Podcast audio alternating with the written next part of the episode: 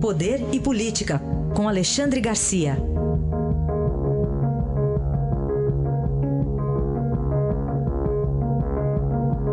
Alexandre, bom dia. Bom dia, Raíssa. Bom dia, Carolina. Bom dia.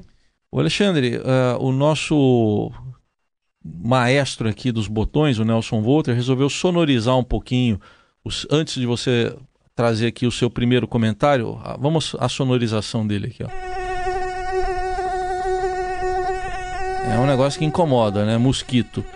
Mas foi parar no STF o assunto, Alexandre? Foi parar na Suprema Corte da República Federativa do Brasil. Estão julgando se avião, ah, esses aviões agrícolas de pulverização, se esses aviões podem ou não podem fumigar ou pulverizar veneno sobre os mosquitos da dengue, para combater mosquitos da dengue em lugares onde eles proliferam. Obviamente não vai jogar veneno em cima de casa, em cima de gente. Né? Mas estão discutindo isso. Chegou lá, a gente se pergunta como é que um negócio desse chega lá. Porque, olha, é, é uma indústria, a indústria dos recursos, é um dinheirão danado para escritório de advocacia, né? Aí eu, não dá como a gente eh, não lembrar que há pouco tempo estavam discutindo sabor e aroma de cigarro no Supremo. Né? Era uma ação da, uh, da Confederação uh, Confederação da Indústria, Confederação Nacional da Indústria, CNI, defendendo as fumageiras contra a Anvisa. E acabou no Supremo. Até onde a gente sabe, a Suprema Corte é uma corte constitucional. Né? Lá atrás, né, logo ali, acaba no Superior Tribunal de Justiça as questões outras, as questões de, das leis comuns e tal. Quando entra a Constituição em jogo, aí vai para o Supremo. Só que não é o que está acontecendo aqui no Brasil. O Supremo tem sessão de manifesto de apoio, sessão de julgar eh, eh, sabores e aromas de cigarro e agora de fumigação de mosquito da dengue. Aí a gente fica pensando, puxa, está na hora de mudar alguma coisa para que não aconteça isso. Né? Eh, depois a Suprema Corte tem que receber essas manifestações de apoio, porque está discutindo tudo, né? inclusive crime comum praticado por gente com privilégio de foro. então tem que ser mudado, sim. Alexandre, ontem o presidente da República recebeu diversos líderes de partidos, dentre eles o Romero Jucá, né, do MDB. Pois é, ontem, quando eu recebi a informação, Romero Jucá está indo para o Palácio. Ai, meu Deus, o, que que, o que que agora está acontecendo? Né? Mas era uma reunião eh, da qual participaram presidentes eh, eh, de grandes partidos. Né? Romero Jucá foi lá como presidente do MDB. Apareceu lá o, o prefeito de Salvador, ACM Neto, e o governador de Goiás representando o DEM, né? Gilberto Kassab, do, do PSD? O, o, Marcos Pereira, do, do PRB, o Círio Nogueira, que está meio enrolado aí na, na Lava Jato, do Partido Progressista. Eles representam 186 deputados e falaram sobre reforma da Previdência. Né? Todo mundo eh, concordando que é necessária, sim, a reforma da Previdência, e ao saírem de lá, disseram que está todo mundo no mesmo barco, não dá para deixar o barco afundar, né?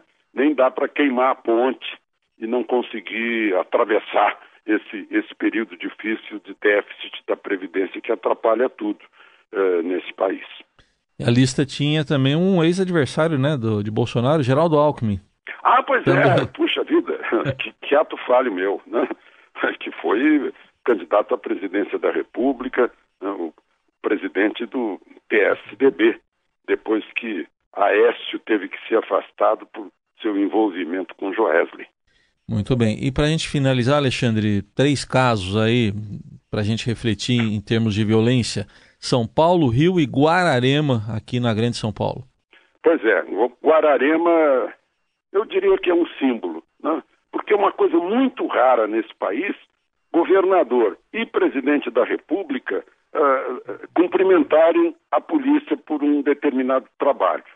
E foi o que aconteceu. É o que acontece nos países civilizados.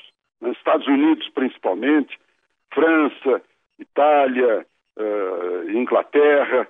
Né? Quando há uma ação da polícia, ação da lei, né?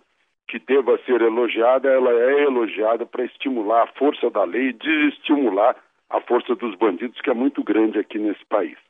Rio de Janeiro.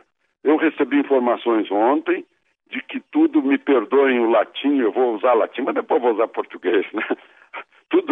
Está voltando ao status quo ante bellum, ou seja, ao estado eh, vigente antes da intervenção eh, federal na segurança pública do Rio de Janeiro. Apenas passaram-se aí uns três meses desde que acabou a intervenção e as coisas já estão voltando a ser como eram antes. Né? E isso é lamentável. Quando a gente elogia o trabalho da polícia em São Paulo, a gente fica preocupado com o que está voltando a acontecer no Rio de Janeiro. Aliás, só para é, complementar o seu comentário, uma notícia que saiu há pouco: uma delegada foi assaltada ontem à noite em Niterói, no Rio. Ela e um policial que estava acompanhando, o carro estava ali com a gente, as armas deles foram roubadas e isso aconteceu lá na, em Tenente Jardim. E aí, enfim, né, demonstrando que também os bandidos estão cada vez mais é, ousados.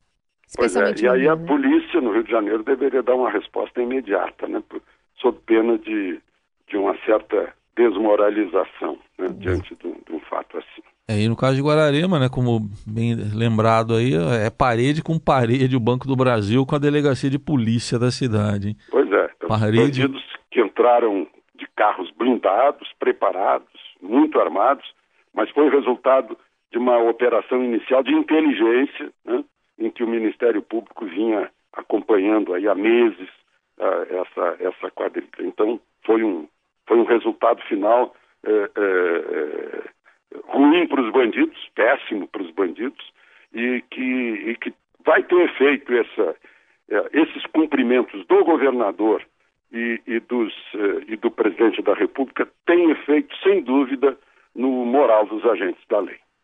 Este foi Alexandre Garcia, que volta na segunda-feira ao Jornal Eldorado. Alexandre, bom fim de semana. Aproveitem o fim de semana.